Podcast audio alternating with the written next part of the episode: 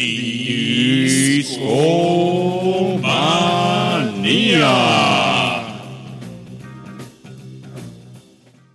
Discomaníacos, bienvenidos a una emisión más de Discomanía. Esta noche prometemos mucho televisión, café, sobre todo lechita. Sean bienvenidos a el podcast feliz. No, ya no hay albures esta, esta noche. eso quedó en el último episodio. Esta ocasión hablaremos de una banda inglesa formada en Londres en 1988. Cuatro grandes sujetos formaron esta agrupación y por supuesto Discomanía y su equipo de investigaciones especiales les traerán un episodio agradable. Para esto estoy muy agradecido de tener a Aureliano Carvajal. ¿Cómo estás?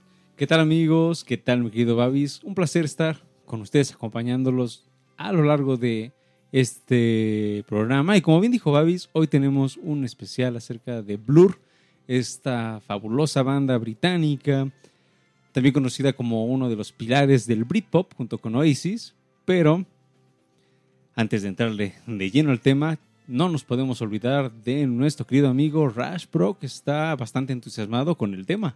¿Qué onda muchachos? Buenas noches.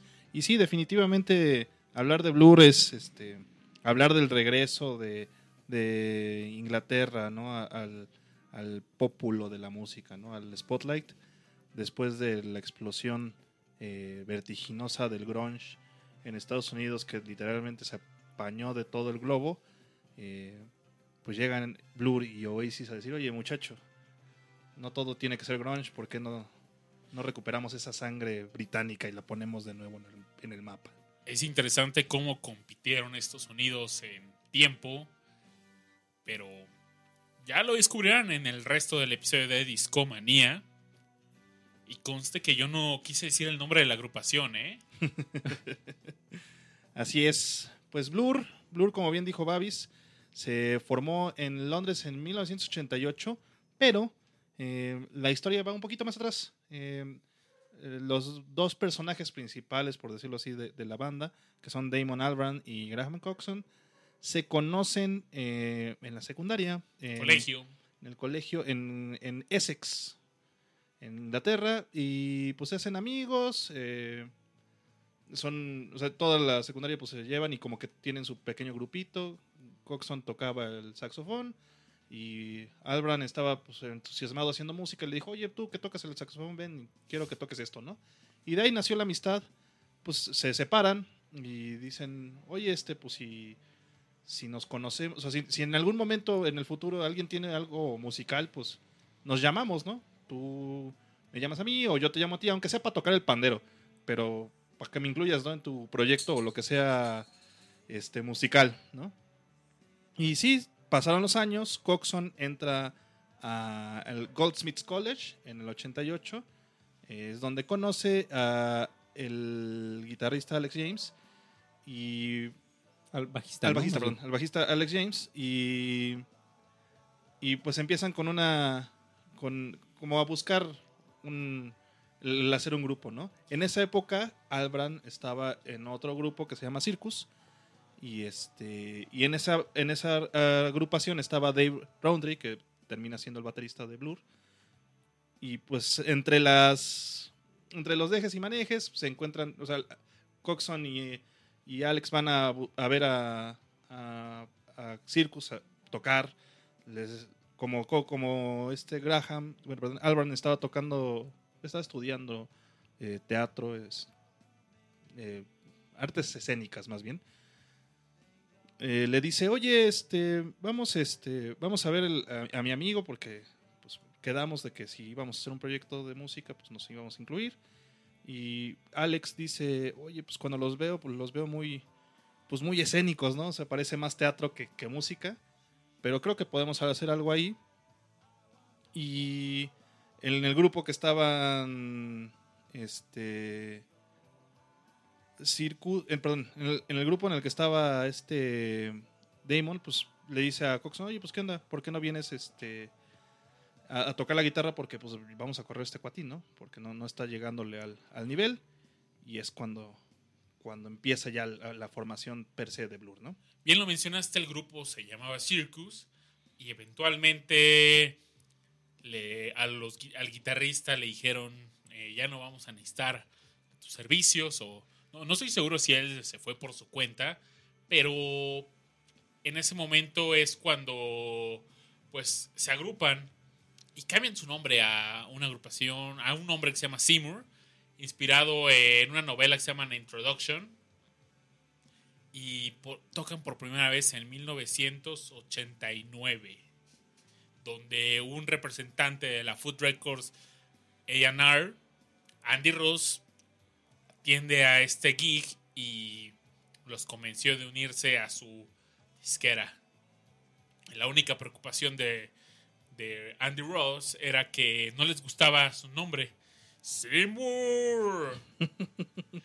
y le dio una larga lista de alternativas. Se quedaron con el nombre Blur.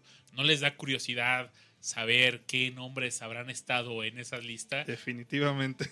Yo me acuerdo que en algún momento en esas bandas preparatorianas que, que uno llega a tener, tuvimos esa discusión de, no, ¿y cómo nos llamamos? Entonces teníamos así de, lluvia de ideas y dices, no, no, no, todo apesta, pero cuando llega el momento, todos hacen clic con un nombre. Quizás fue así con Blur.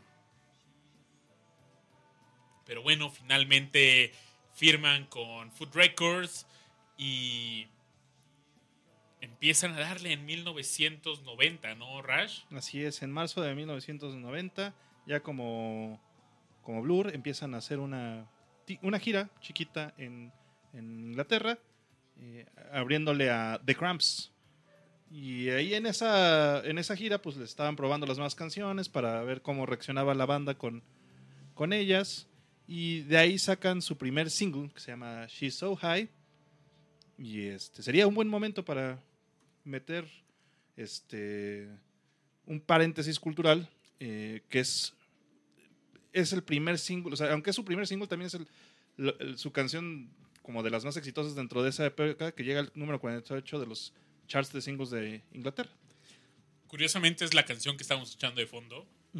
Y también para un poquito contextualizarnos, eh, ¿qué sucedía musicalmente en Inglaterra en, ese entonces? Había un movimiento muy importante en Manchester mm, que recibió el nombre de Manchester. Ah, cierto. Este movimiento mm, el cual el, esta canción que bien menciona Rush eh, tiene mucho de esto. Podemos decir que era una suerte de neopsicodelia. Entonces, cuando ustedes escuchen eh, la canción que les vamos a poner, mm, no se sorprendan al escuchar, por ejemplo, guitarras invertidas, más por estilo Beatle. Um, hay efectos de sonido bien simpáticos, pero que en realidad este, este género era estaba fuertemente eh, influenciado por dos cosas. Uno, pues la psicodelia, con todo el elemento psicotrópico incluido, es decir, eh, se le asocia también con, el acid house que estaba sucediendo en ese momento y toda la escena cultural del dance, del, de ese mundo medio underground y mugrosón.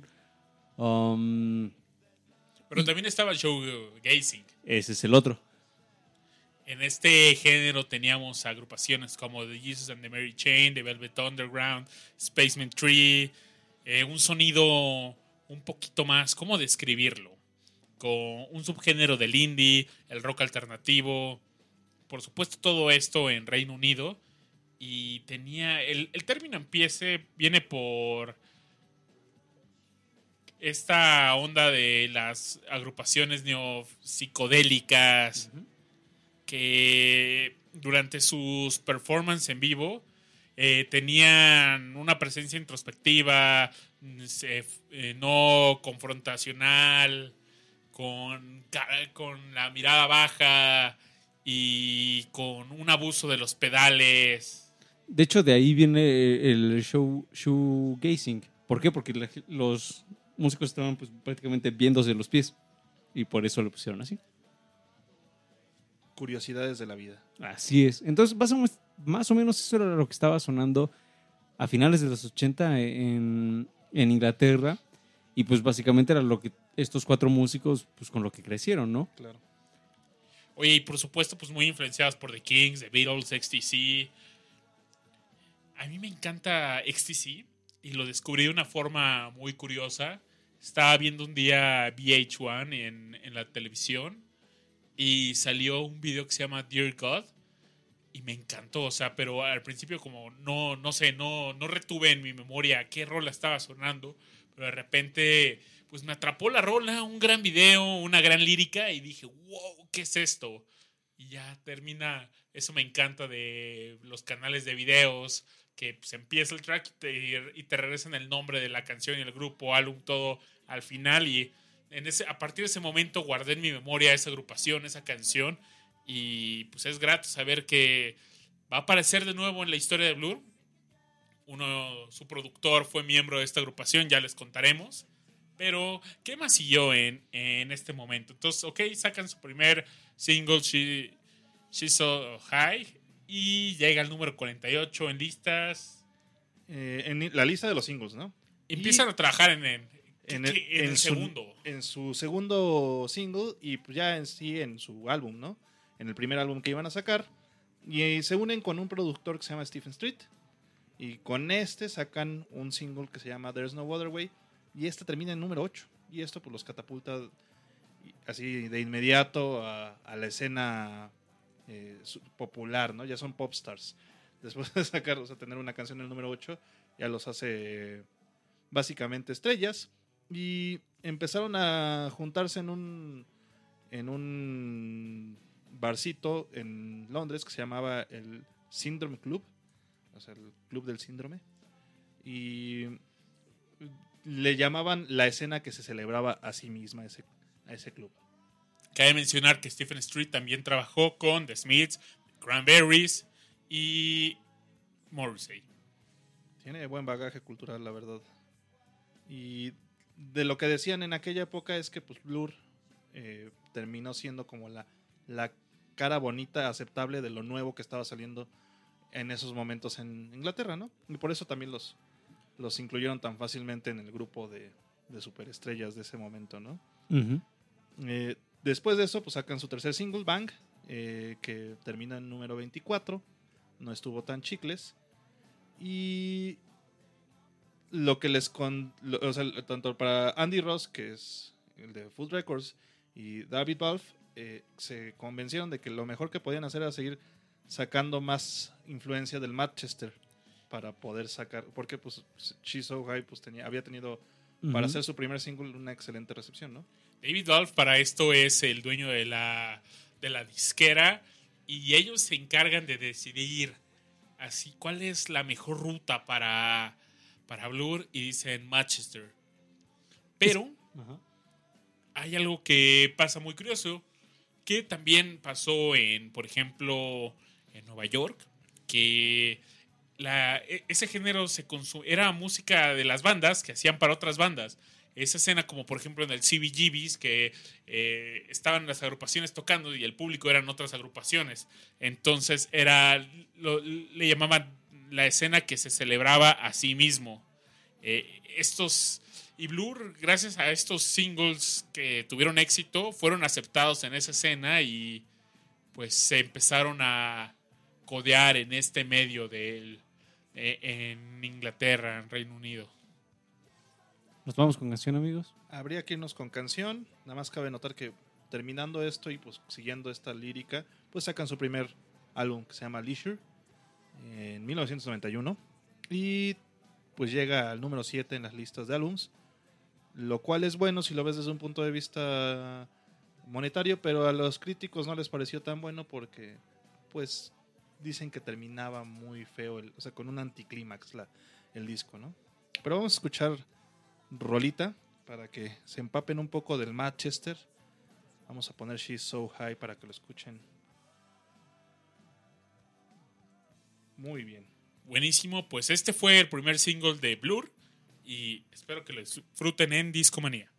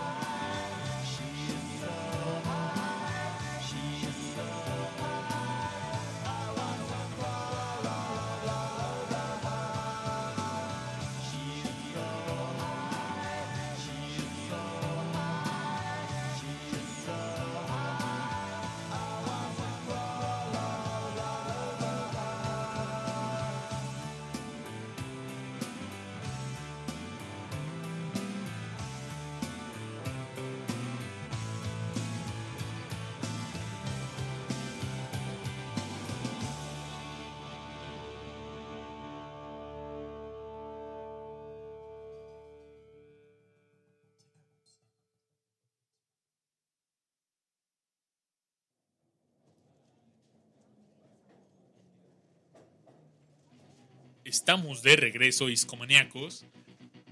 Pero antes de continuar con el tema de esta noche, les quiero recordar las redes sociales de este humilde medio. Nos pueden encontrar en Facebook como Iscomanía Podcast, en Twitter e Instagram como Iscomanía-FM y en Spotify, iTunes, Google Play. Eh, estamos prácticamente en todas las plataformas de podcast. Recomiéndenos con sus amigos. Y si no les gustó, pues con sus enemigos.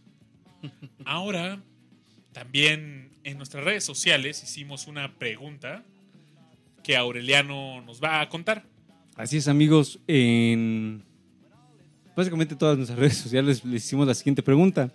¿Cuál es tu disco y canción favorita de Blur? Y tuvieron, y, hubo, y hubo buena participación. Voy a leer algunas de ellas en este bloque y en los que sigan para, para ver, pues, qué es lo que le gusta a nuestros escuchas. Osvaldo Mejía dice, mm, Out of Time y se escucha mejor con el acompañamiento de la Orquesta Nacional de Siria. Itzel Rocha nos dice que su álbum favorito es Blur, que según yo es del 97. Y la canción favorita de Itzel es Ghost Ship. Que es del Magic Whip.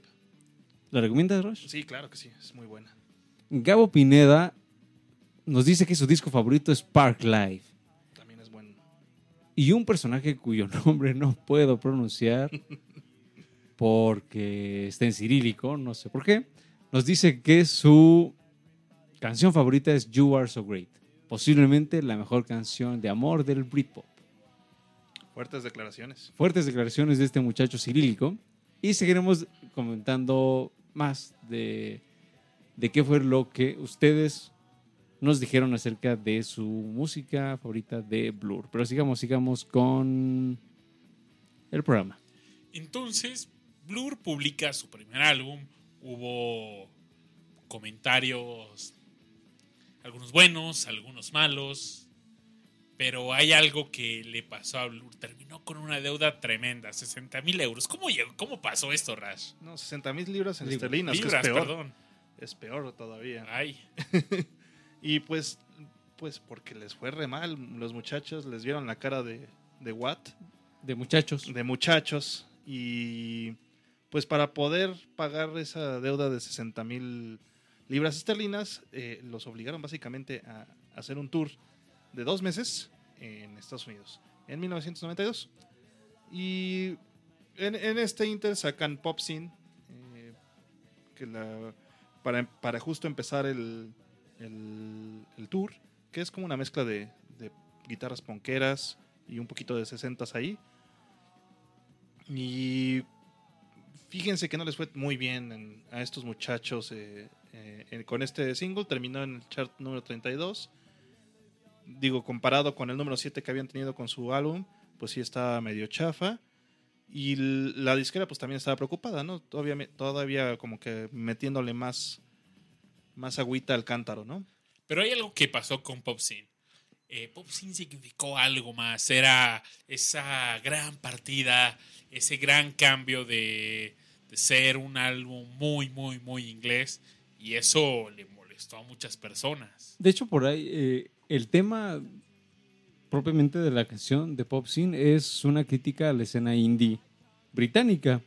Mm, porque lo que por ahí Damon Alban quería, eh, o bueno, más bien expresa este, en, esta en esta canción es, hay muchísimas bandas indie, que era pues una realidad, pero ¿cuántas de ellas realmente son buenas. O sea, ¿cuántas de estas cientos de, banditas pues realmente estaban ofreciendo algo, algo, mm, bueno. algo bueno, algo valioso?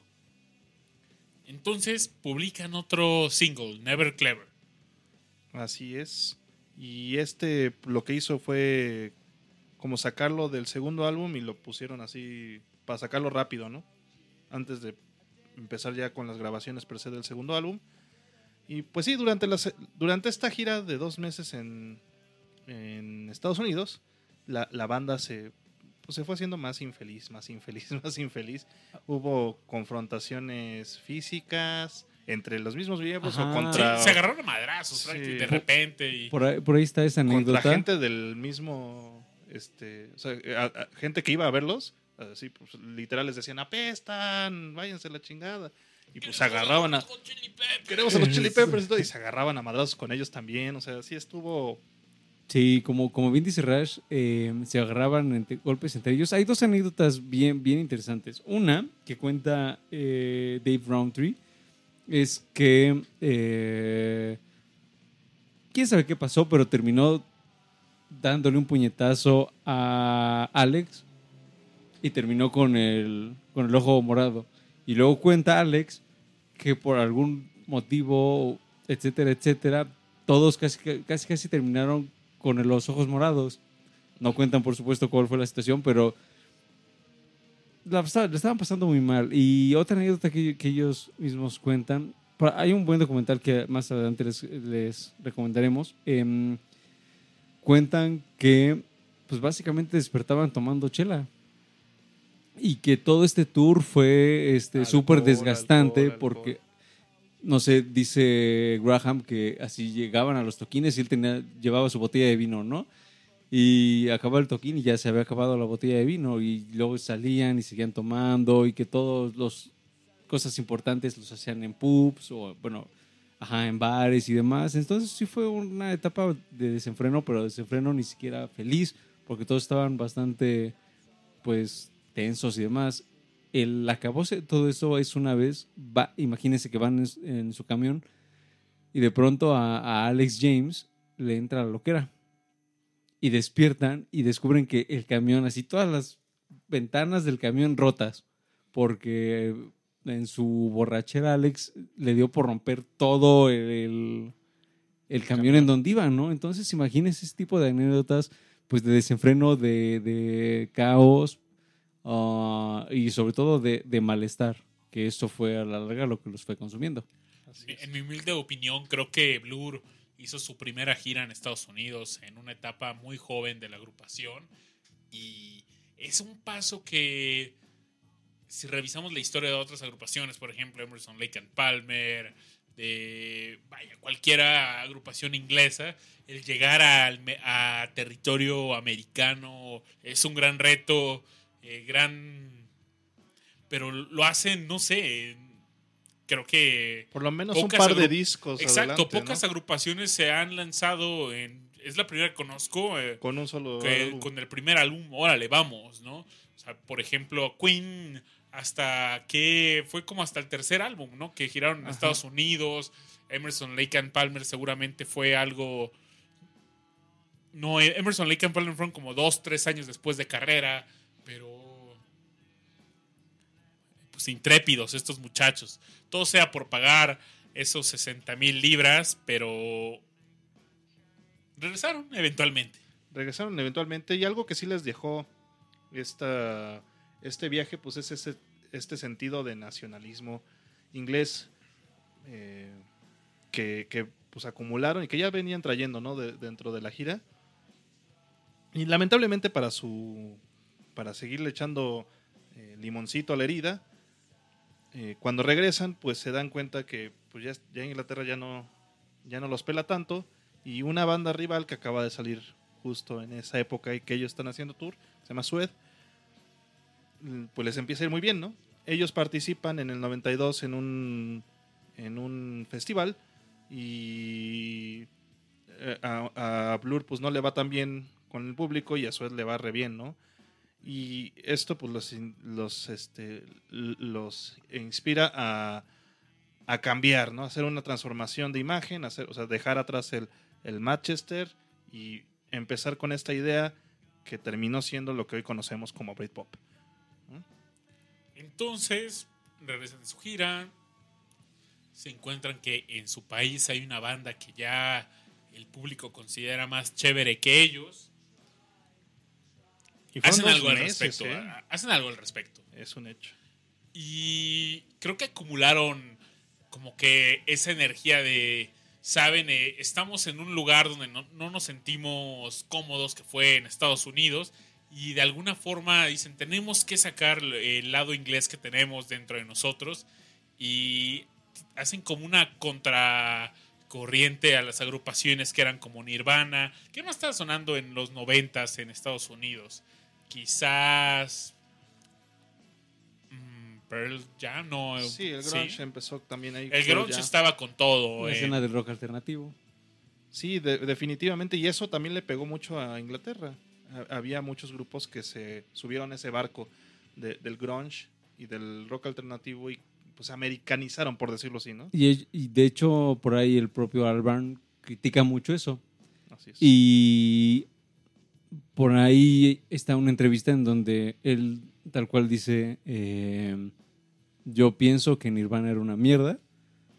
Eh, no, no personalmente, eh, no, más bien dice, el grunge era una mierda, Nirvana pues hacía, lo suyo. hacía cosas buenas, pero lo que ah. trajo después Nirvana fue... Eso les molestaba muchísimo. Entonces, es, creo que esa, um, ese orgullo fue justo lo que um, catapulta el segundo disco, que es algo muy británico. Los temas son muy británicos, el sonido, uh, las referencias, todo va a ese, pues volver a las raíces nacionales.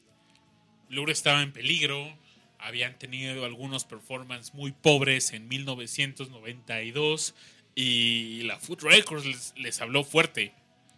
Estaban a punto de salir, estaban en la cuerda floja de esta disquera y llegó algo conocen a Andrew Patridge, que era miembro de XTC, y los empieza a producir. Así es. Y, viene el follow-up. Así es, viene el follow-up. Y este follow-up termina siendo Modern Life is Rubbish. Y este álbum sale justo en diciembre del 92. Y necesita, así sacan un éxito, así éxito mundial. que se llama For Tomorrow. Esa, debo decirles amigos que es mi canción favorita de ese álbum, que, que por ahí tengo dos canciones que yo les recomendaría bastante. Uno es esta, For Tomorrow, pero también me gusta mucho Villa Rossi. Ah, es muy que por ahí algo que, que, me gusta de varias canciones de Blues, de pronto, sobre todo en esta primera etapa, de pronto Graham le entra una loquera sumamente especial y sus guitarreos son tienen algo muy muy muy interesante. Si quieren checar pues a qué suena ese guitarreo extraño que del cual les hablo, chequen Villa Rossi, pero vamos con For Tomorrow y si quieren regresamos para platicar un poquito más de Model Life is Rubbish, que además tiene una portada simpática porque es un tren. Es un trencito.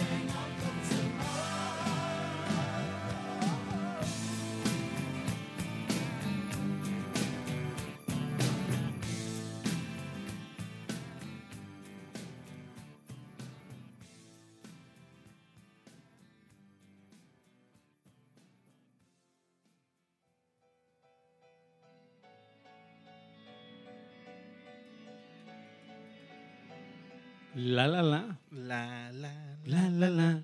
Eso es una película, ¿no? La La Land. La La, Land. Se adelantaron a su tiempo, muchachos. Gran canción.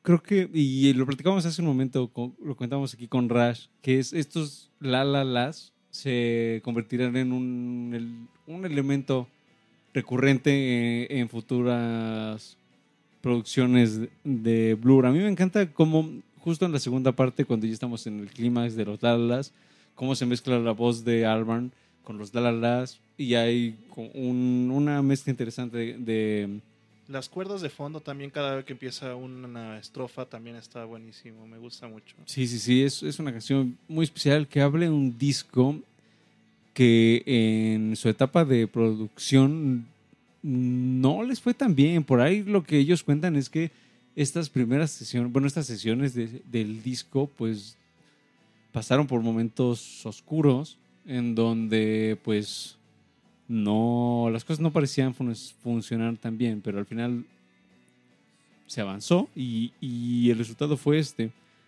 De entrada, cuando pensaban que tenían el álbum completo, llegan con la Food Records, se lo presentan y le dicen, el pastel, eh, el álbum necesita más potencial y regresan al estudio, eh, algo más fuerte.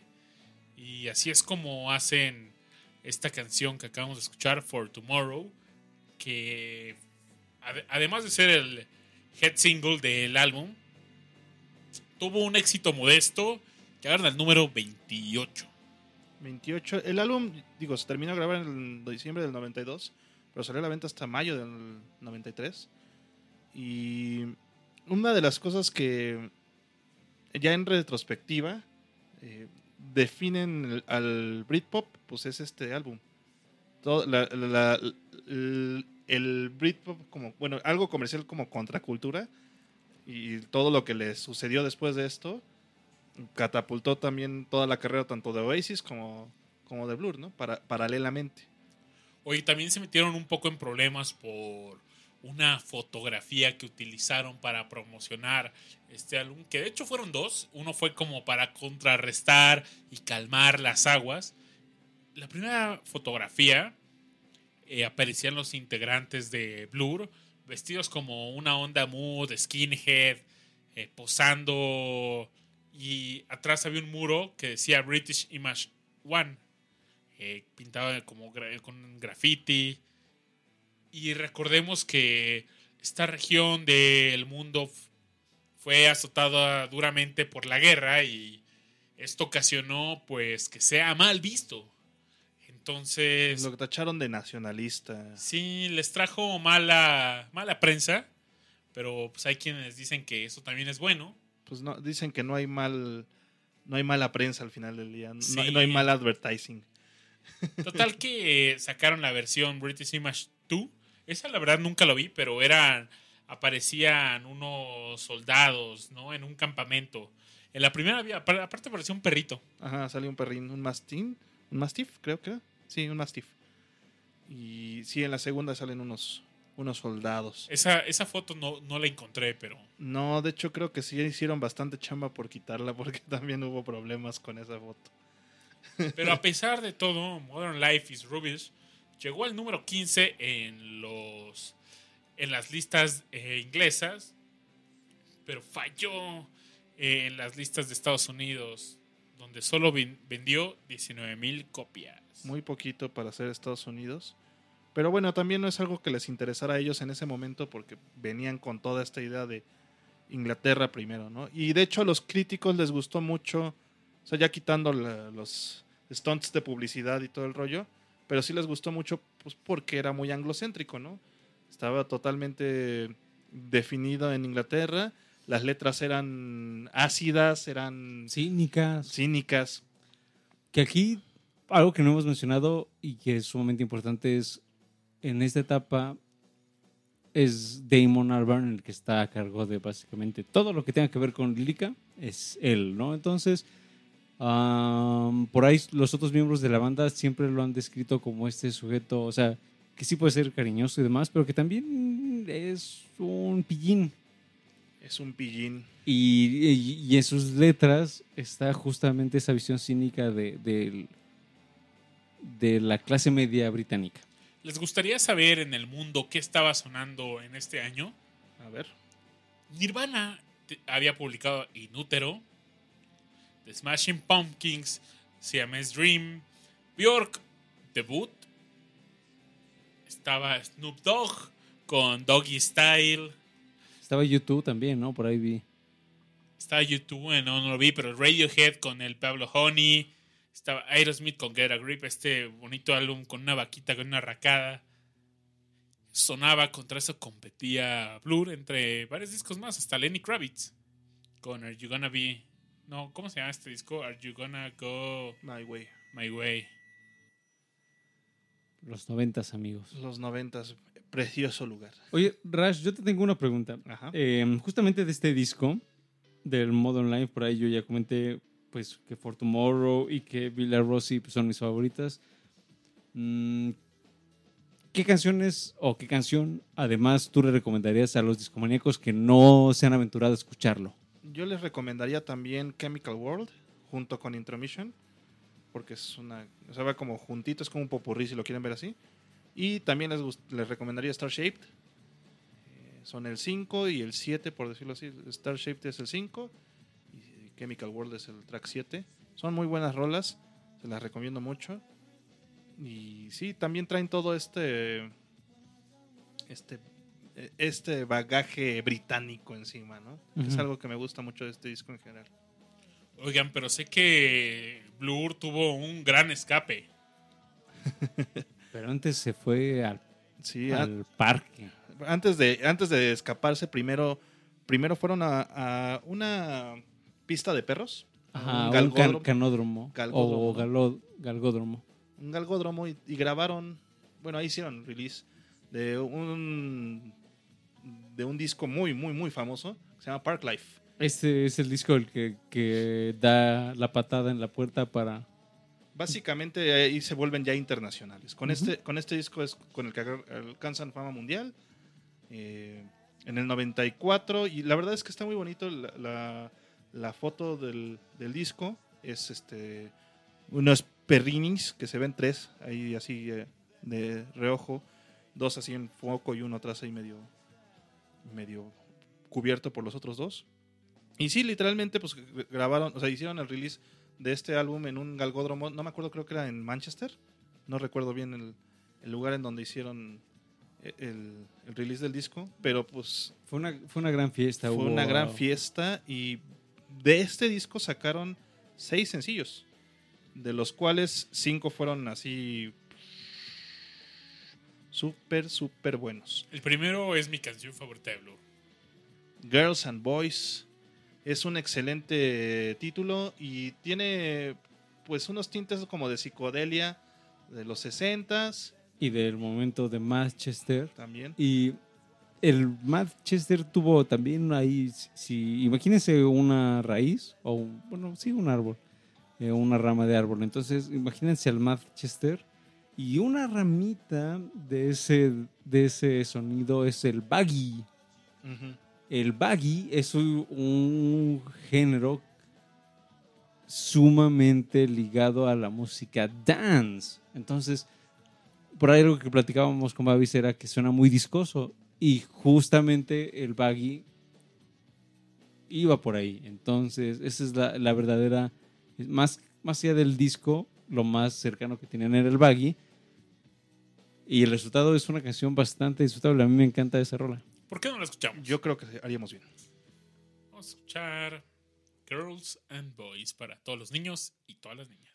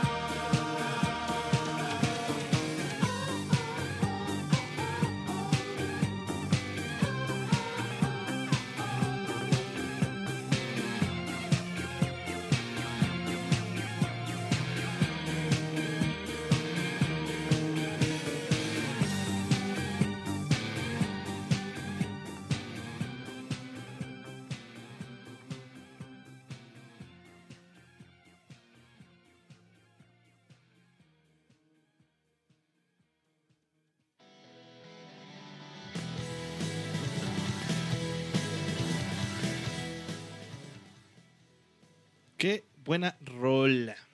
¿Qué es lo que más te gusta de esta canción, Babis? ¿Por qué es tu favorita? Me encanta pues ese ritmo uh, que se puede pues, como que bailar, pero ya sabes, como ese baile que mueves la cabeza, mueves los brazos, así libremente, no tienes que seguir ningún paso concreto, solo te dejas llevar y, y puedes sacarlo, ¿no? Gran rola y siempre le contaba a Aureliano que siempre la ponen en el foro bizarro cuando lo visito, siempre ponen esta rola. Y ya, ya entrando en materia de este disco de Park Life, por ahí, aquí tengo una cita de Graham Coxon y dice lo siguiente. Estábamos bastante sorprendidos en, eh, en, este punto porque mm, de alguna manera habíamos estado en nuestra propia burbuja durante todo el proceso, durante todo este, durante todo este tiempo. Modern Life is Rubbish fue creado a partir de nuestra propia fantasía del mundo, a partir de nuestra nostalgia. Estábamos buscando más más a nuestra infancia en los 70s y en los 80. Pero todo esto vendría a cambiar, ¿no? Entonces, lo que, lo que sucede es que, y esto es sumamente importante, es cuando ellos, digamos, se salen un poquito de, ese, de esa zona de confort de, lo británico, pues también es más fácil que conecten con todos los otros países que no son Inglaterra. Y eso es lo que, lo que sucedió con, este disco. Volvemos, vuelvo con, con, Graham Coxon que dice, um, luego de lo baggy, del shoegaze y de nuestra propia tierra de la fantasía en Modern Life is Rubbish, en realidad lo que estaba sucediendo es que nos estábamos encontrando más a nosotros mismos, estábamos encontrando nuestra identidad. Antes solo éramos niños aprendiendo cómo jugar. ¿Dirías tú, Rash, que ya es un, una etapa madura de, Blur, este tercer disco? O sea, ¿qué, ¿qué, lo hace tan especial? Sí, definitivamente ya ellos habían crecido como, como banda, ¿no? Ya, ya sabían, como músicos ya, se ya habían madurado, ¿no? Después del, pues todos los mis happenings que habían tenido previo al, a la grabación de este disco, definitivamente ya tenían más idea en la cabeza de lo que querían y, que, y cómo experimentar con ello, ¿no? Y también pues se nota mucho en cómo las líricas y la forma en la que mezclan los instrumentos de cada uno de los integrantes. En general es un disco bastante maduro. En este momento fue cuando la agrupación dejó de ser una agrupación más alternativa y, y se convirtió en esta sensación de el pop y eso que dices, Vice, es sumamente importante porque lo que, lo que sucedía y lo que, si ustedes se ponen a ver este, conciertos de, de Blur en esta época, sobre todo en la época de Park Life, fue un, fue un hitazo monumental ¿no? en Inglaterra, pero muchos de sus fans eran adolescentes. Mm, eran chavitos y chavitas de 13 a 17 años. Y mm, por ahí ellos mismos cuentan que, esto llegó incluso a... fue, más de lo que ellos esperaban, ¿no? Porque al final del día ellos eran una banda indie hasta este momento, pero justo este disco es el que dice, pues ya no tanto. ¿Cuánta gente hay aquí? ya, no es independiente, ya es... Y algo creo que también es, que también es muy importante es que Food Records, justo en esta etapa es cuando ya lo venden a EMI, Así es. Y ya. Tiene todo ese empuje, ¿no? Que estuvo 90 semanas en los charts. Es un chorro, muchachos. es un chorro. Número uno. La verdad es que sí, fue un gran disco. Y bueno, recomendaciones de este disco, aparte de Girls and Boys, está End of a Century, Park Life, o sea, el homónimo de la, del, del disco, Mm, to the End, que también es muy buena. Y This is a Low, también se las recomiendo mucho. Es de mis canciones favoritas de Blur, This is. Yo agregaría Jubilee, que justo le contaba a Babis antes de, comenzar el show, que tiene una etapa que a mí. Hay un, hay un fragmentín cerca del final que a mí me gusta bastante porque tiene sonidos de videojuegos. Eh, si ustedes han jugado juegos de tipo Galaga, que es un juego de 1981, ah, los sonidos de esos juegos eran sumamente sencillos, ¿no? Era como... Y justo Jubilee tiene sonidos que a mí me pareció sumamente simpático que, que los agregaran en, en, una canción como, como esta. Algo que quizás también no podríamos olvidarnos es una cita de Damon Albarn que dio en 1990. Imagínense la visión de este personaje que es tan importante. Dice, esto lo, lo platicó con algunos periodistas. Cuando nuestro tercer álbum salga, nuestro lugar como la banda esencial inglesa en los noventas estará asegurado. Este es un muy sencillo hecho. Hecho.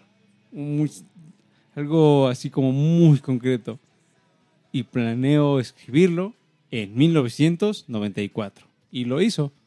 Que de hecho está bien botana porque en, la, en el documental que, mencionó hace rato Aure, se, se, les escucha a los otros integrantes de la banda decir, Damon nos, nos dijo, chavos, esto va a cambiar, crean en mí. vamos a echarnos el volado, ¿no? Y, o sea, esto no va a seguir así y vamos a ser mejores. Y sí, sí pasó, definitivamente. El, cambio estuvo bien locochón. En, en premios a este, a este disco le fue bastante bien. Eh, ganó cuatro cosas, cuatro estatuillas en, los Brit Awards. En los Brit Awards del 95. Y también está listado en un libro que, que ya hemos platicado aquí en Discomanía, que son los mil y un álbums que debes escuchar antes de, morir.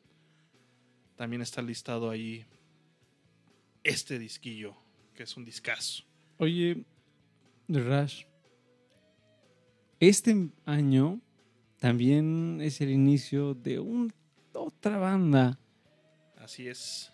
Y, y esta, esta otra banda va a crear algo llamado The Battle of Britpop. ¿Pero qué es el Britpop? ¿Y cuál es la otra banda? Lo sabrán en el próximo. Ah, en el próximo episodio de Discomanía. Pues sí, como ya sabrán, con el, con el pre-show con el que empezamos, fue específicamente Oasis. Y en el 94, igual que Park Life, sacan su primer disco, que se llama Definitely, maybe. definitivamente quizá. Y le fue más o menos bien. Realmente a Park Life le fue mejor que, que, a este disco. Pero en el segundo disco, en el, 95, le dan la vuelta completamente al... Y por eso nace esta batalla, ¿no? En el 95, eh, Oasis saca What's the Story? Morning Glory. Y pues, se vuelve un hitazo y básicamente los, o pone otra vez a, Blur como, como en la sombra, ¿no? Y gana mucho éxito comercial internacional también. Sí, sí, sí. Por ahí incluso, o sea, imagínense que... Es que también los de hoy sí son uno... Eso es otro episodio, ¿no? Pero uh, los Gallagher... Son unos tipazos. Son unos tipazos, pero también son... bueno, sobre todo Noel. Uh, bueno, los dos. Básicamente lo que hacían era, se tiraban piedras, este, ellos le tiraron a Damon Albarn y Albarn se la regresaba.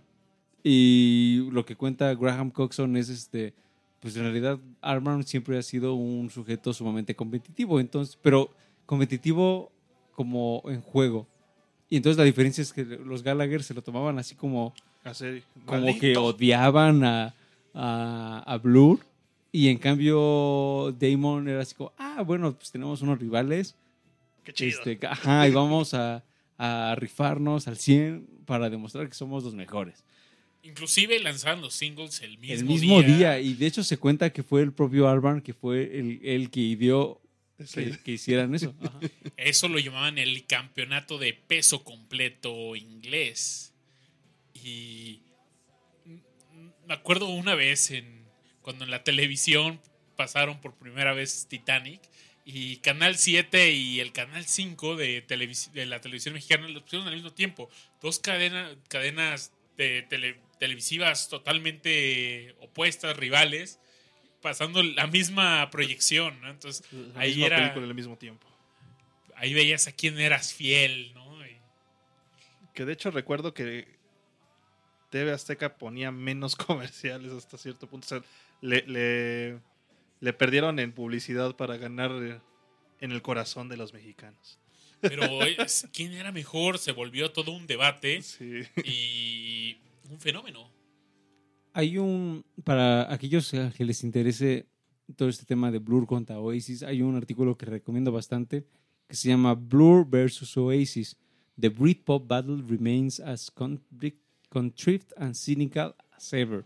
Es de The Guardian y habla sobre cómo hasta 2017 y bueno, pues hasta la fecha, este Liam Gallagher le sigue tirando basura a, su hermano.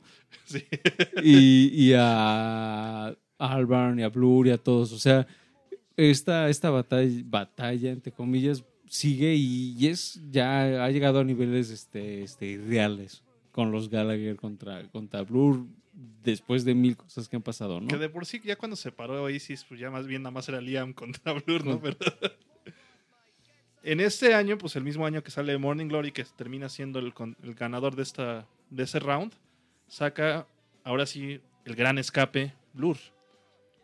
Grande. Grande. Grande. el gran escape, el grande escape. y también le, fue bien, pero como les digo, les dije hace ratito, le, no le fue tan no le fue tan bien como a Oasis. Y de todas maneras es muy buen disco. Tiene canciones muy interesantes y quizás sea bueno escuchar una rolita de, de este disco para darle entrada a este a esta parte. No se diga más. Vamos a este escape. ¿Y cuál, cuál es la recomendación, Rash? Ah, sería Charmless Man. Así suena en Discomanía.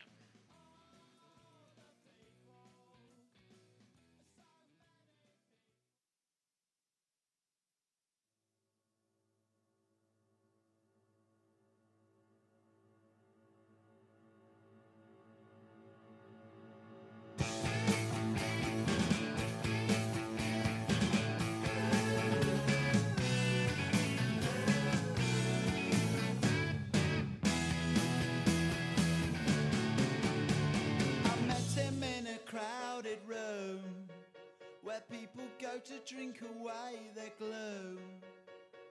He sat me down, and so began the story of a charmless man, educated the expensive way.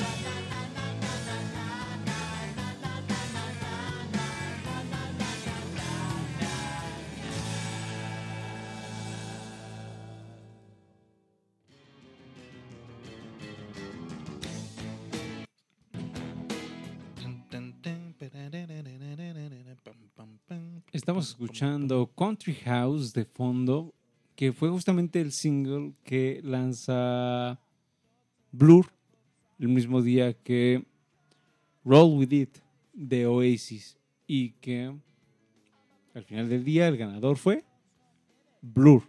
Tan, tan, tan. Babis, tú tenías los números. Pues el single vendió 234 mil copias contra 216 mil. Entonces, pues el ganador fue Blur. Que sí Sin es una embargo- canción Ajá. superior, la verdad, Country House contra. A mí me gusta bastante. Sin embargo, eh, al final del día, en Estados Unidos, a Oasis le fue mejor. Porque eh, recordemos que después lanzarían dos singles que les ayudarían bastante a Oasis.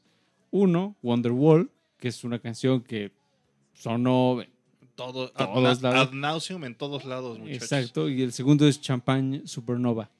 Estos dos singles los catapultaron mucho más em, en el mercado estadounidense. Y de hecho, el segundo álbum de Oasis, el What's the Story, Morning Glory, que ya mencionaba Rash, vendió más de 4 millones de copias en el Reino Unido, convirtiéndose en el tercer mejor el tercer disco más vendido en la historia de la música británica. Entonces, a pesar de que Blur tuvo esta primera victoria, pues a la larga fue Oasis los que al final llegaron a más personas. Ganó la primera pelea, pero no la guerra. Ándale.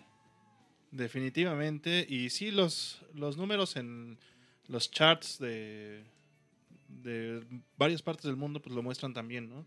Muchos, mu- en muchos charts del mundo, Oasis se coló en los primeros tres lugares, el primer, del primero al tres, en muchos.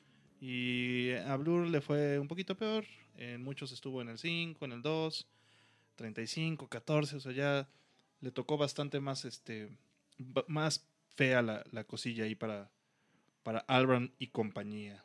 Sin embargo, este disco nos deja de ser muy bueno. Ya escuchamos Charmless Man, que es una recomendación mía. Country House, que también es una recomendación mía. Yo creo que también lo recomienda Aure. De Universal también es muy De bonita. Universal es muy buena rola. De hecho, el video también está muy padre. Si lo, ven, si lo pueden ver, véanlo. Y yo les recomendaría también Entertain Me, que es una canción que me gusta también mucho de este, de este álbum. Un disco que fue más elaborado, más orquestal, más escénico, con letras un poco más torcidas, incluso algunos decían un poco disfuncional. Sí fue este álbum. Pero así se dio la pelea y tuvieron que reinventarse. Tuvieron que reventarse y además es que lo- los ingleses también pueden llegar a ser bastante este, nocivos entre ellos. Y es que por ahí lo que cuentan es que tras este éxito de, de Oasis, eh, llegaba Damon Albarn a un restaurante y ponían Oasis. Llegaba Damon Albarn a una biblioteca, y pon- bueno, Oasis. no, quizás no biblioteca, no, pero librería, ponían Oasis. O Llegaba sea, se lo restregaban en la cara todo el tiempo. por donde pasaran, les ponían o- y, y- y lo hacían así adrede porque era así como, ah, pues Oasis te ganó. Eh, Pero ¿por qué se volvió más popular? Hubo más empatía con Oasis que con Blur. Y fue porque a Blur los veían como lo- los chicos fresas contra The Working Class Hero, que son los de era- Manchester, eh, que, que era Oasis. del norte. El norte. La, la- La justo eso, obrera. que dice Babis es muy importante porque se convirtió este, este duelo, se convirtió en algo ya este, de, pues, cu- pues cultural. Porque Manchester, al norte de Inglaterra, pues representa justamente a la clase trabajadora versus este, los chicos acá fresones. bonitos, ¿no? Ajá. Pues tuvieron que reinventarse, ¿no? Al final del día es el de. Tienes que cambiar. Si las cosas que, no- que estás haciendo ahorita no funcionan, pues intenta otra cosa, ¿no? ¿Y cómo no reinventarse? O sea, todo el mundo lo veía así como perdiste, ¿no? Eh, Ya, ya no se hagas esto. burlaban de él, como decía ahora, en todos lados ponían sus rolas. Pero llegó, llegó 1996 se tomaron un hiatus después del, del, del Great Escape y pues de unos mesecitos y, de- y empezaron a trabajar en el 96 con... Tenían un problema, porque ya obviamente esto bullying, por decirlo así, la sociedad le estaba pegando a la banda y aparte el estilo de vida que estaban manejando algunos eh, integrantes, pues no le parecía mucho a Coxon, por ejemplo, ¿no? Eh, se quejaba de que, por ejemplo, Alex James pues, era un playboy y Albrand pues tenía todo el dominio de la música de Blur, ¿no? O sea, toda la tanto la imagen como la dirección musical, ¿no? Y pues este cuate se echó al, al alcoholín, Surtió- se, alco- se- se alcoholizó bien feo y, y empezaron como a, a- a rechazar esta imagen de Britpop, ¿no? Y empezaron a escuchar mucho, eh, pues, eh, música ruidosa, alternativa, gringa, ¿no? Sí. Mm, perdón, sí. Y, eso ayudará bastante porque por ahí está esa esta frase, no, no es textual, pero que, que comenta el propio Albarn, que era, eh, queremos hacer algo lo suficientemente agresivo que demuestre que ya estamos, que ya dejamos atrás toda esta onda del Britpop, ¿no? Que ya no le estamos hablando a adolescentes, sino a a un público muy, pues, maduro, que ya podía entender letras mucho más complejas y que de hecho es el disco que sigue, que es Blur justamente, ya, ya muestra a un Damon, Al- Damon Albarn con lírica sumamente profunda, que ya quizás no hable tanto como de, de esta clase media, sino que ya va un poquito más allá a clase media británica, mm, sino que va más allá a, pues, ya hablarle a, al ser humano, por decirlo así. de- ¿Por qué no nos vamos una rolita de este álbum? ¿Qué les gustaría escuchar? Híjole, de este álbum hay muy buenas, hay muy buenas canciones. Quizás Por la más supuesto, popular. aquí viene la más popular que... Song number la two. número 2. Pero bueno, la más popular en fuera de Inglaterra. Fuera de Inglaterra. Es la más popular. Con Yo- esta canción pisó fuerte el terreno americano y quizás este pudo haber sido el momento para iniciar un tour en Sí, en vez de cuando recién empezaban, ¿no? Pero sí, la verdad es que sí los catapultó bastante fuerte y pues la, se separaron completamente de los últimos dos álbumes que habían hecho, ¿no? definitivamente. Vamos a escuchar la canción número dos. Ok, que efectivamente es la canción número 2 de este álbum. y así suena en Discomanía.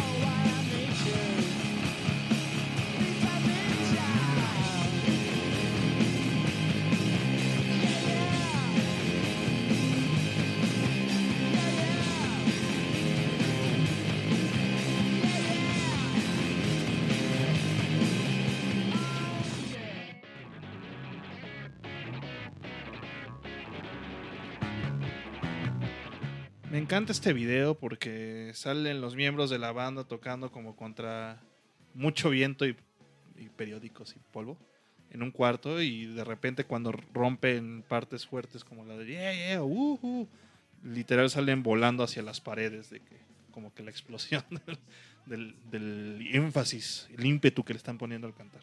A mí lo que me encanta de esta canción y en particular se puede escuchar en el resto del álbum es que regresan a estos sonidos de baja fidelidad, a un estilo como de Kings y escuchamos ese sonido pues, sucio, mugrosón en esa guitarra distorsionada, tope.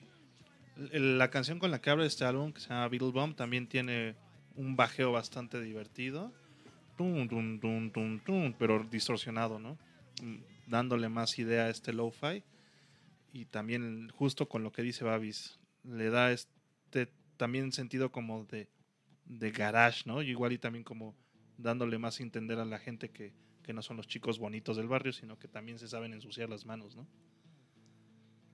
Y a pesar que Coxon había sugerido a Allborn tomar estos sonidos, mucho tiempo no le hizo caso.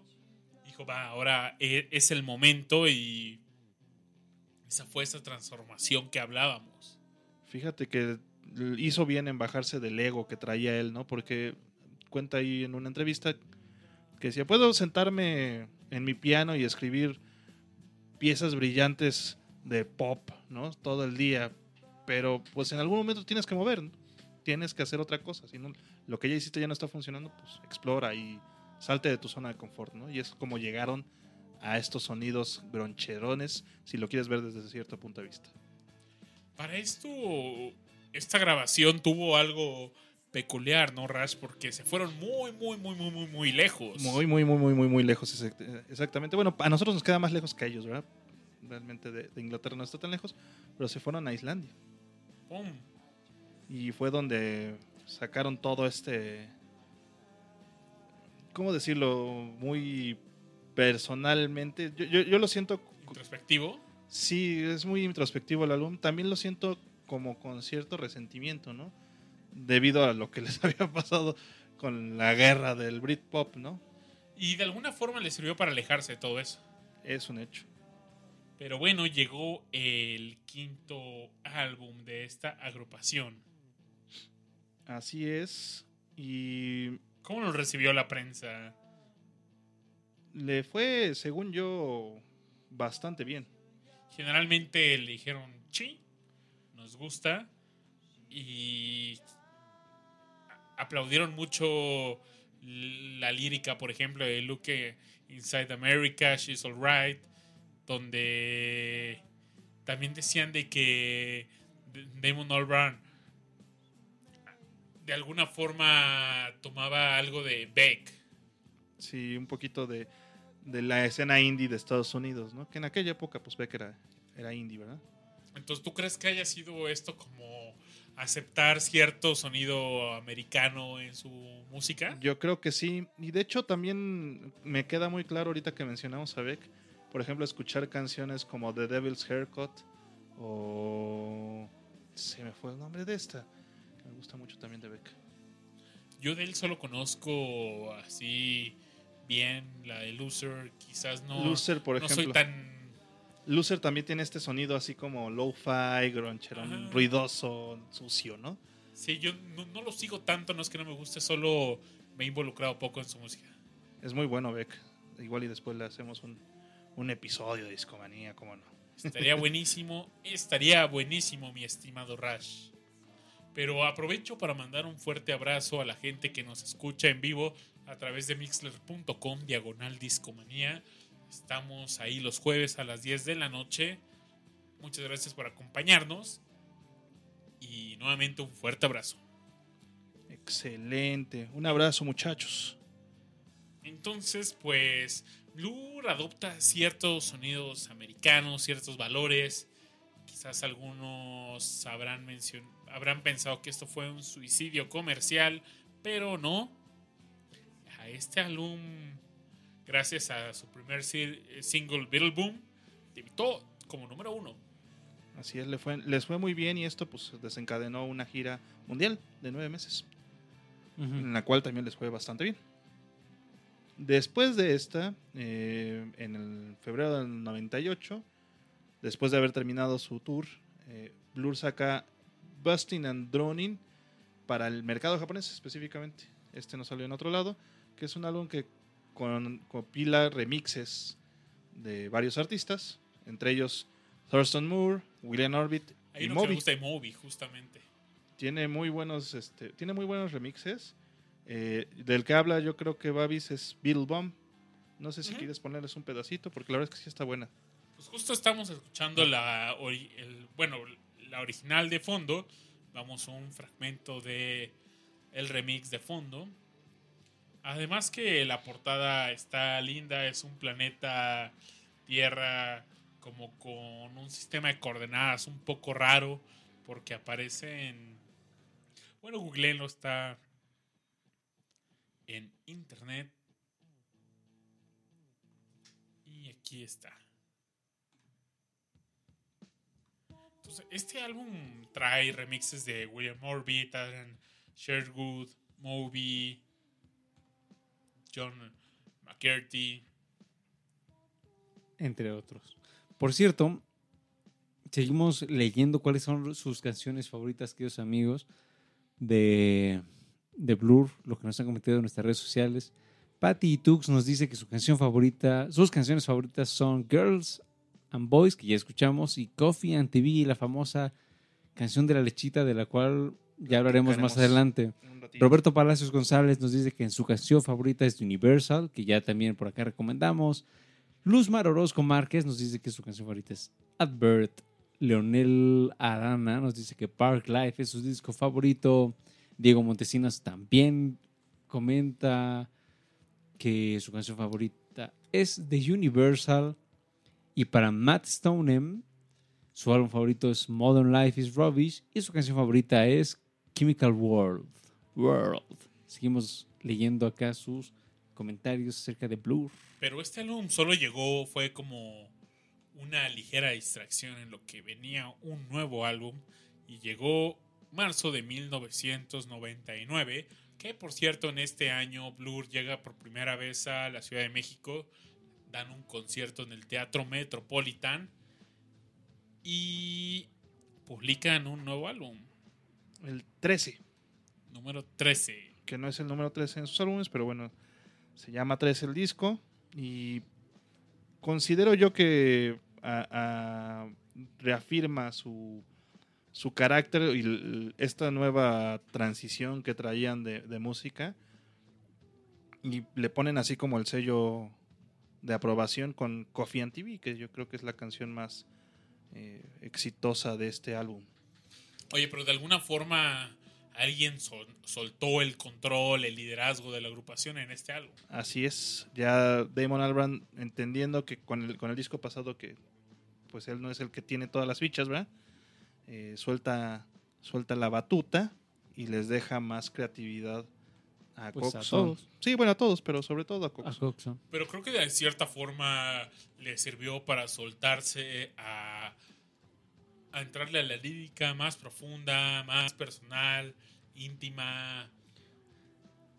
recordemos que Coxon, eh, a diferencia de Albarn, que era así como súper eh, extrovertido por de alguna manera, Coxon era como el lado opuesto, ¿no? Era más bien el sujeto introvertido, etcétera, etcétera, ¿no? Entonces, mm, por ahí lo, lo que cuenta ya años después es que justo en esta etapa él, él, estaba cansado. Él estaba cansado de, por ejemplo, de todo este tema del Britpop. Cuando, cuando le preguntan así, oye, oye, ¿y el Britpop? Y dice, no, a mí eso la verdad, este, o sea, como que incluso recordarlo le molesta, todo este ruido que estaba alrededor de la banda, todo este jaloneo, etcétera. Y Graham no estaba contento y de hecho eh, este alcoholismo que ya venía cargando desde hace tiempo, pues en esta etapa se viene, viene llegando a sus momentos más, este, pues álgidos, ¿no? Que eventualmente terminará en que va a haber esta separación, pero digamos, ah, a él como músico le vino bien que Albarn soltara un poquito las riendas, porque de alguna manera en este disco puede experimentar más con, con la guitarra. ¿no? Por, por, ahí, no sé, hay un momento en donde cuenta él que, que le gustó acercarse a la música francesa, que es algo pues no tan eh, común, digamos, para, para muchos artistas este, británicos y que pudo incorporar elementos de, este, de esta música, ¿no? Entonces, esta libertad también, pues, resultó positiva para todo el grupo. Algo que también sirvió mucho para que este disco y en especial Coffee and TV pues, se catapultara como música de culto eh, fue el video musical. El video musical pues tiene esta, esta también conocida lechita que anda pues, buscando a, efectivamente a Graham Coxon en, esta idea del, video y, y, anda buscando a Coxon y se pasa con todo tipo de, de problemas en, en, en, su camino hasta encuentra una lechita de fresa. Lamentablemente muere la lechita de fresa. Spoiler. Spoiler. Spoiler unos 20 años tarde. Pero ¿ya, ¿ya vamos a entrarle así de lleno al tema de la lechita o se quieren esperar al siguiente bloque? Si quieren, ponemos una canción y nos vamos con la lechita. Pues vámonos con Coffee and TV y regresamos para, para que hoy nos diga qué tanto, qué, a quién prefiere, al osito bimbo o a la lechita. Esto y más regresando de dis, aquí a Discomanía. Atención.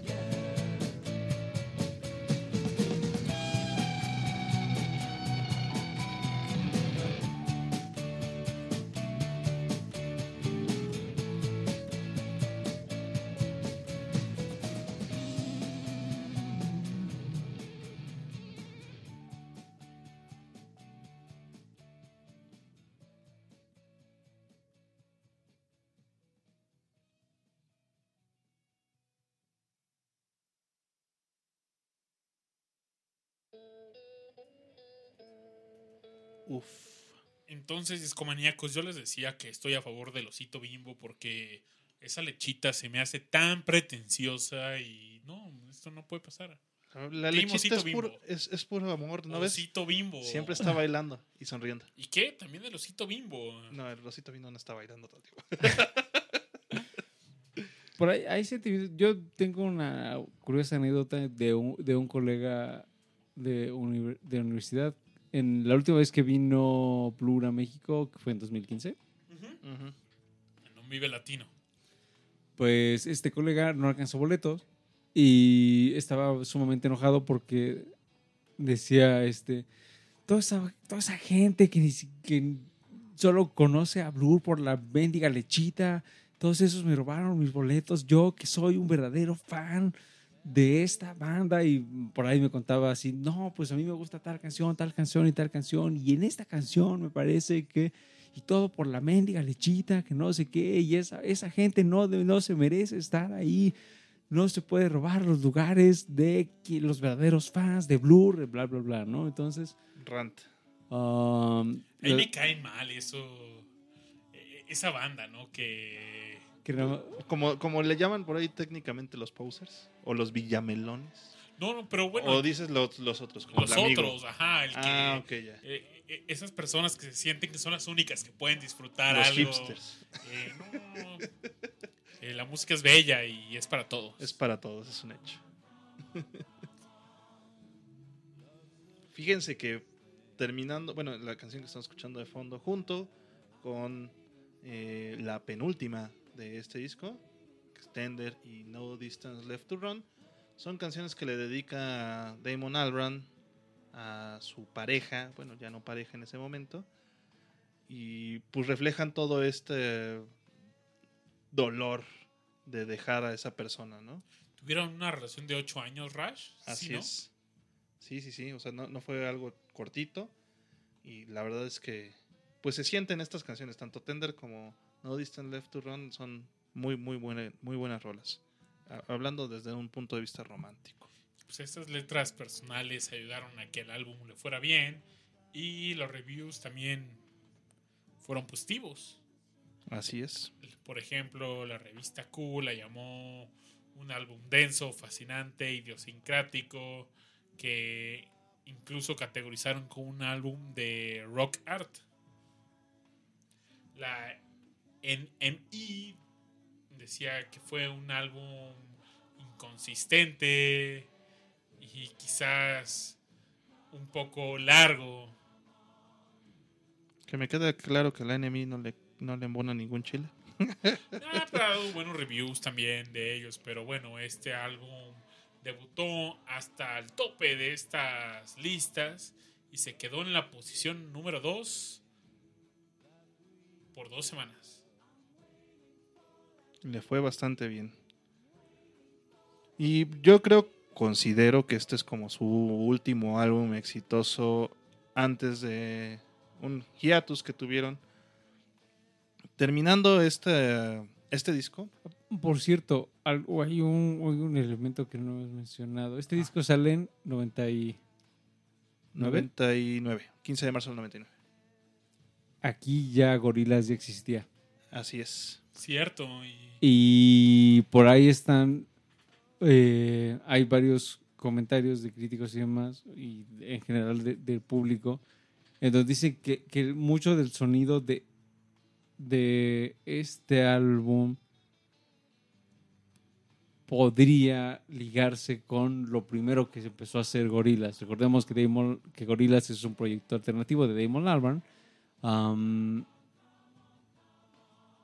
Y que de alguna manera ya, en este, este momento cada miembro como que también las cosas no venían tan bien. Es decir, por ahí ellos mismos cuentan en, estas entrevistas que les hacen que, que, hab- que había veces que, que, no sé, que Coxon llegaba ebrio o que tal llegaba tarde o que terminaba la sesión y terminaban peleados. O sea, las cosas ya, ya había roces y los roces, ah, más allá de, de, de los roces de, de borrachera de la- su primera etapa, estos roces como que ya eran más ah, pues fuertes, digamos, ¿no? Entonces, las cosas ya para, para la banda pues no estaban del todo claras y entonces muchos, bueno, los, los cuatro empezaron a buscar alternativas y una de ellas, en el caso de Alban, fue, fue Gorilas y, y ese sonido yo también he logrado encontrar, o sea, sí hay puntos que se, que se juntan entre estas dos, dos agrupaciones. Pero bueno, todos tuvieron proyectos independientes Así ya es. a partir de este momento y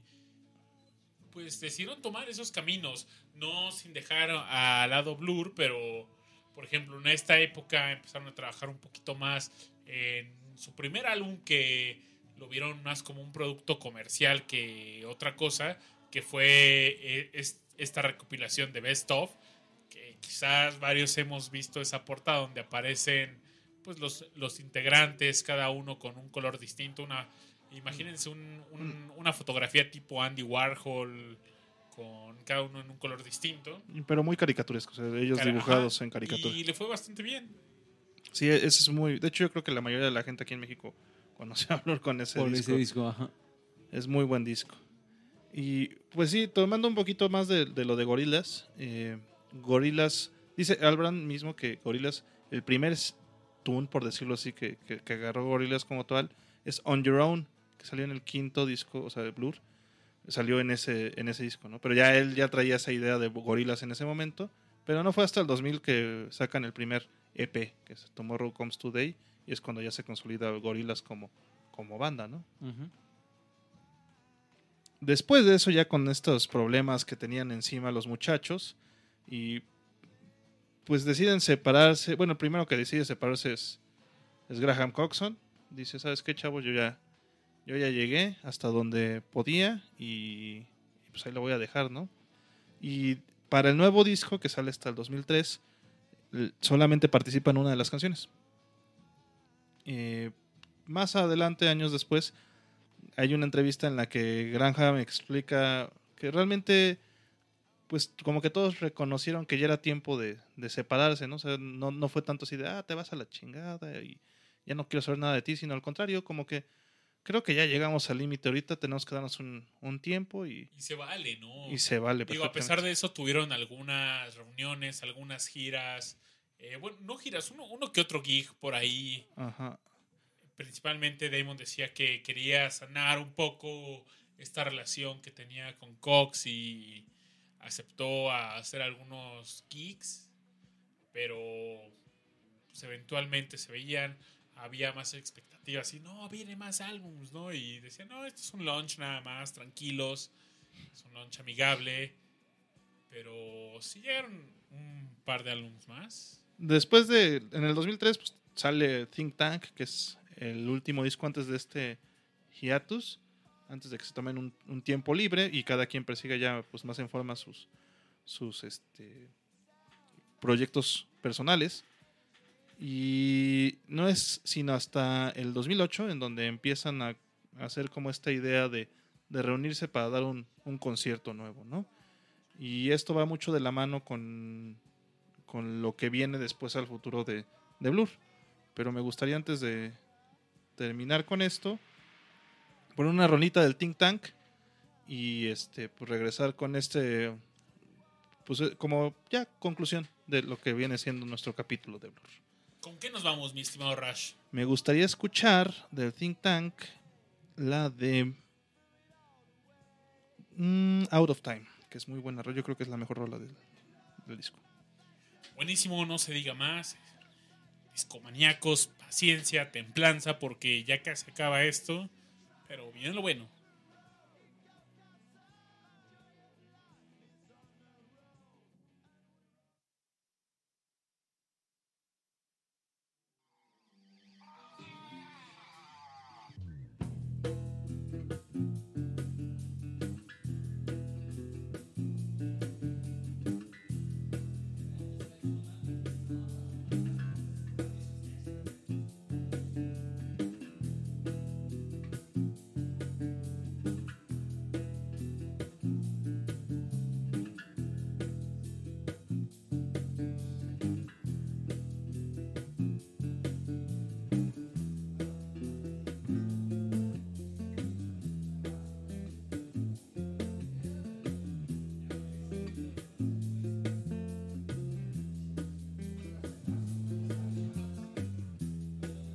The love song set us free?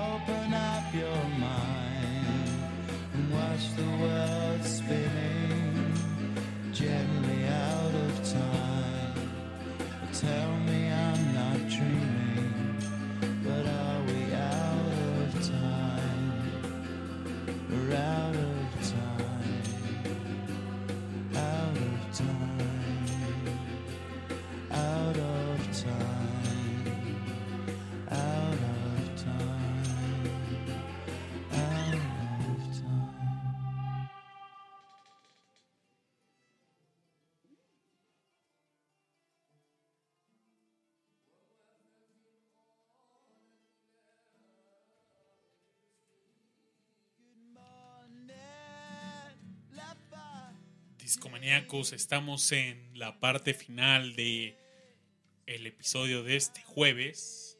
Pero Rash, ¿qué nos puedes contar de esto que escuchamos? Pues es muy buena rolita esta de Out of Time. La verdad es que me gusta mucho. Lamentablemente es la única canción que me gusta de este disco. Todo el demás disco se me hace.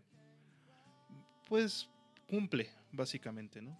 Pero no es a lo que estoy acostumbrado yo con, con Blur. Y bueno, pues como les comentaba en el bloque anterior, se separa Blur, decide tomarse un break.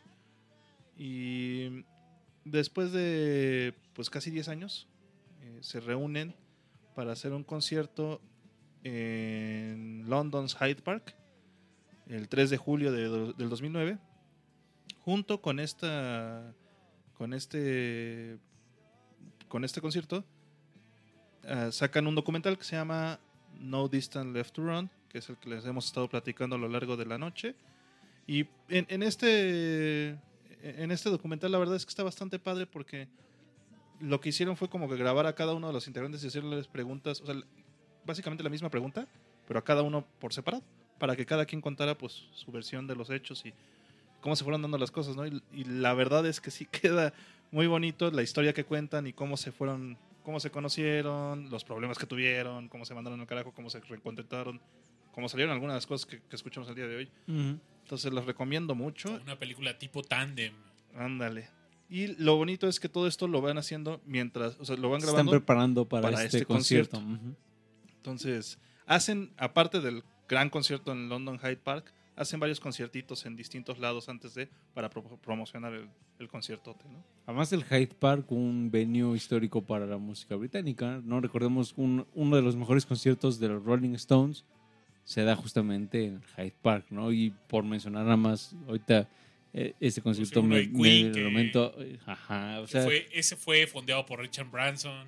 es decir, sí, Hyde Park es Es clave un- para, para la música británica y este regreso de Blur pues también fue icónico, ¿no? En su momento, ya pasaron ya pasaron de 10 10 años, años, casi 10 entonces años. este sí sí pues ya, ya pasó el tiempo pero definitivamente un concierto muy importante para la música británica En este Inter, después de los conciertos y bueno, culminando con Hyde Park, pues empiezan a hacer otros gigs y, y presentaciones esporádicas en algunos lados.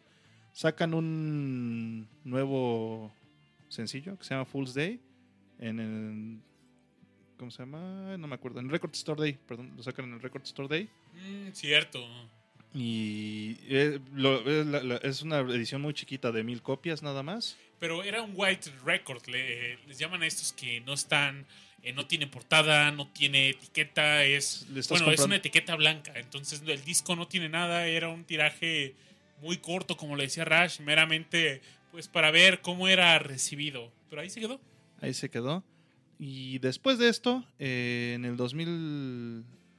Ah, pues en el mismo 2009, cuando se rejuntan, sacan otro, otro otra recopilación de, de éxitos que se llama Midlife, A Beginner's Guide to Blur, que también recibió muy buenas críticas porque pues, es una muy buena compilación de sus grandes éxitos a lo largo de su carrera. En el 2012 eh, ganan, eh, bueno, lo- les dan eh, la Outstanding Contribution to Music en los, en los Brit Awards. Los hacen, pues básicamente como Hall of Fame, el Hall of Fame de, de los Brit británico del Ajá. británico. Y sacan una nueva canción que se llama. Albra- Albran y Co- Coxon juntos sacan una nueva canción que se llama Under the Westway. En abril se anuncia que van a sacar una reedición de todos los álbumes que han tenido hasta el momento. Que está muy bonita y si eres fan de Blur, pues sería bueno que, que, lo, que lo compraras. Tiene algunas cosas como discos que no tienen, o sea, que no, no habían sacado antes con canciones que no habían sacado antes, Ujú. o algunos footage en DVD. de hecho si buscan ustedes en servicios de streaming van a encontrar eh, dos versiones de los discos uno origi- la original y esto la que- 21. de la colección que menciona Rash, que la mayoría de los discos incluye pues prácticamente otro disco, Con- Special Edition. ajá, con canciones que algo que no mencionó, que no mencionamos, pero que es muy importante es que ellos eran sumamente prolíficos a la hora de crear. Entonces, muchas canciones no llegaron a los discos finales, pero eso no significa que no estuvieran creando y creando y creando en el estudio. Así es. Casi todos los discos tienen un disco entero aparte. Sí, sí, sí. Y de hecho, si ustedes escuchan esto en Tidal, ahí pueden escuchar esto con calidad master. Está bien locochón eso. El, Después. el- el único que no está en master es el primer álbum. ah, de hecho, creo que hay una historia ahí de que se perdió en algún lugar. Ah, No sí. más. Con razón, pero es el único que no tiene, no sabía por qué. Pero Sí, se perdió por ahí. Que de las cosas que les pasaron al principio, como comentamos, pura mala suerte para los muchachos al principio de su carrera. Y bueno, esto termina culminando en el 2015. Eh, sacan un nuevo estudio álbum que se llama The Magic Whip, del cual no hablaremos esta noche, pero les recomiendo mucho que lo escuchen.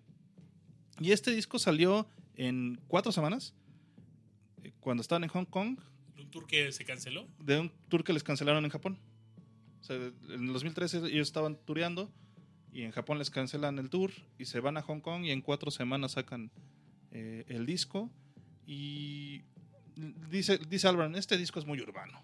O sea, lo que reflejamos aquí en, esta, en este disco es pues muy de ciudad, muy, muy capitalino, muy... Y la verdad es que si tú cuando escuchas el, el disco podría hasta ponerlo como un precursor a lo que podría ser como sonido de cyberpunk, cosas por el estilo. Es muy lúgubre, es muy muy gris. No sé si, si sería una buena referencia para que me entiendan un poco, pero imagínate edificios, muchos edificios, pues todos están pintados de gris. A ese tipo de imagen me, me refiero cuando escucho ese disco.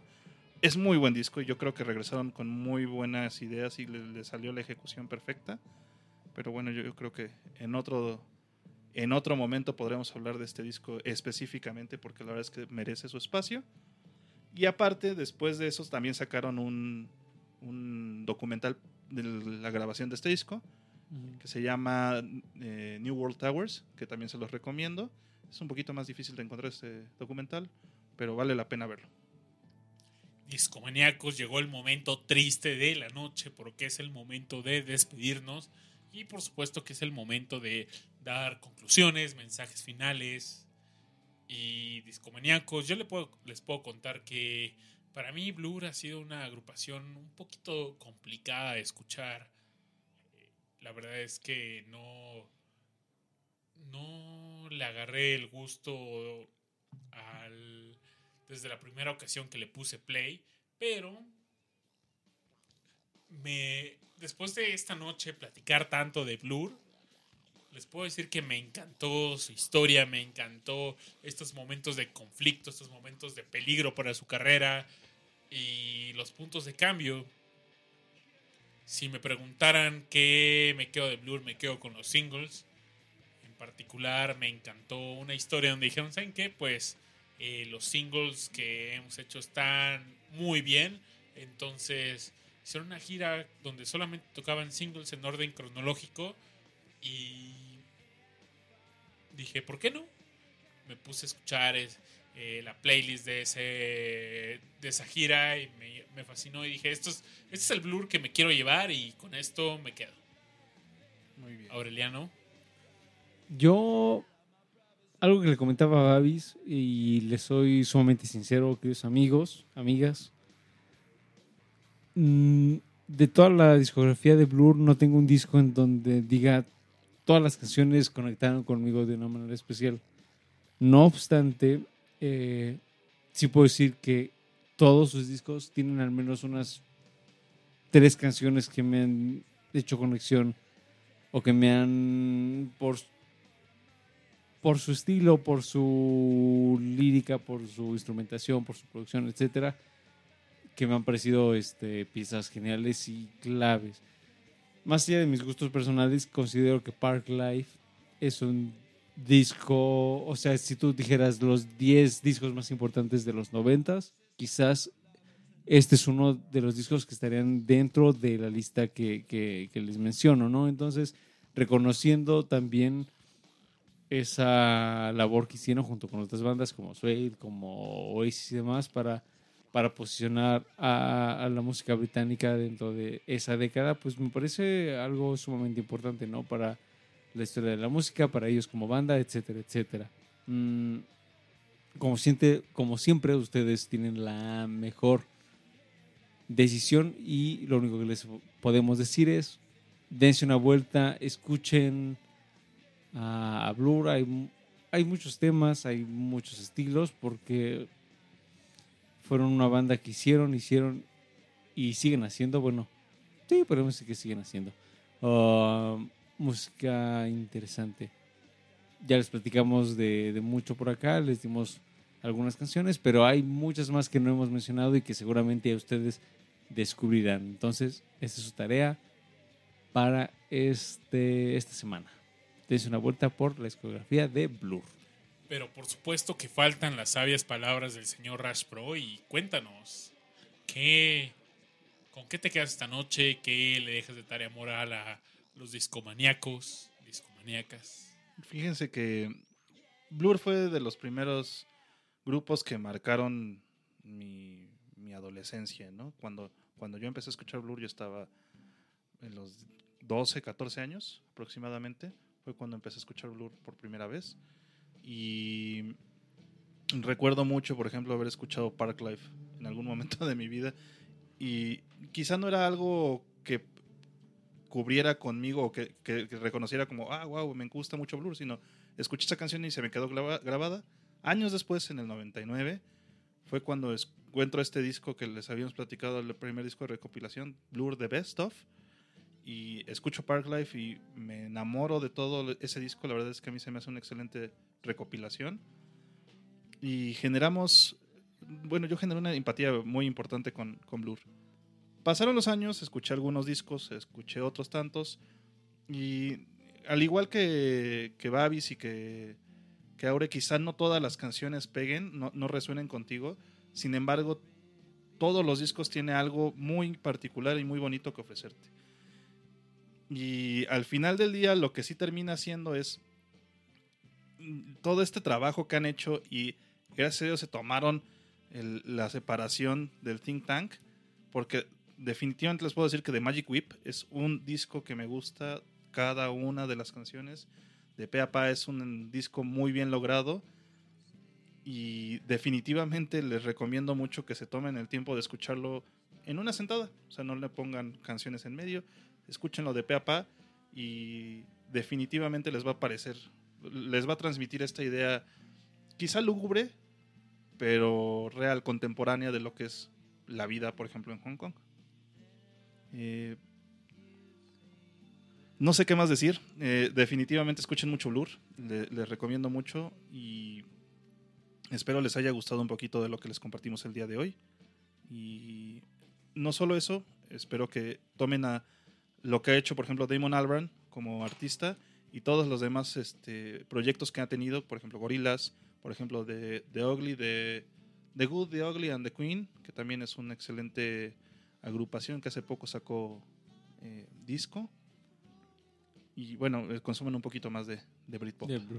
Bueno, de Britpop. Y nos despedimos con la última serie de, de comentarios que ustedes hicieron en nuestras redes sociales. David Real nos dice que su disco favorito es el Think Tank. Su canción favorita es You're So Great. Pamela Heisenberg bromea y nos dice que Clint Eastwood, refiriéndose por supuesto a la, al- a la obra de, de Albarn en Gorillaz. John Elvis nos menciona que Out of Time y Think Tank, dos vienen dos seguidos de Think Tank, de Think Tank. Mm, Vladimir Macías Talavera nos menciona a The Great Escape y su canción favorita Charmless Man. Y Javier Segovia nos dice que su canción favorita es Chemical World, que también ya mencionamos. Muy buena. Entonces, Chemical World. gracias por, gracias por su participación, amigos, en redes sociales. Vámonos pues muchachos y gracias por escuchar una vez más Discomanía. Y nadie lo pudo evitar. Y me gustaría cerrar con una rola que es con la que cierra este disco de, de Best Of, que se llama eh, Music is My Radar. El video está, está coquetón porque están como en un estudio eh, de como late night talk show host. Y, y justo es el corte musical y, y hay toda una toda una serie de bailarines en ropa pues como estilo 60, 70, psicodelia, James Bond, cosas por el estilo. Y la verdad es que se los recomiendo mucho, vean, vean el video. Y pues nos vamos con esta. Nos vemos la próxima, muchachos. Hasta la próxima, bye.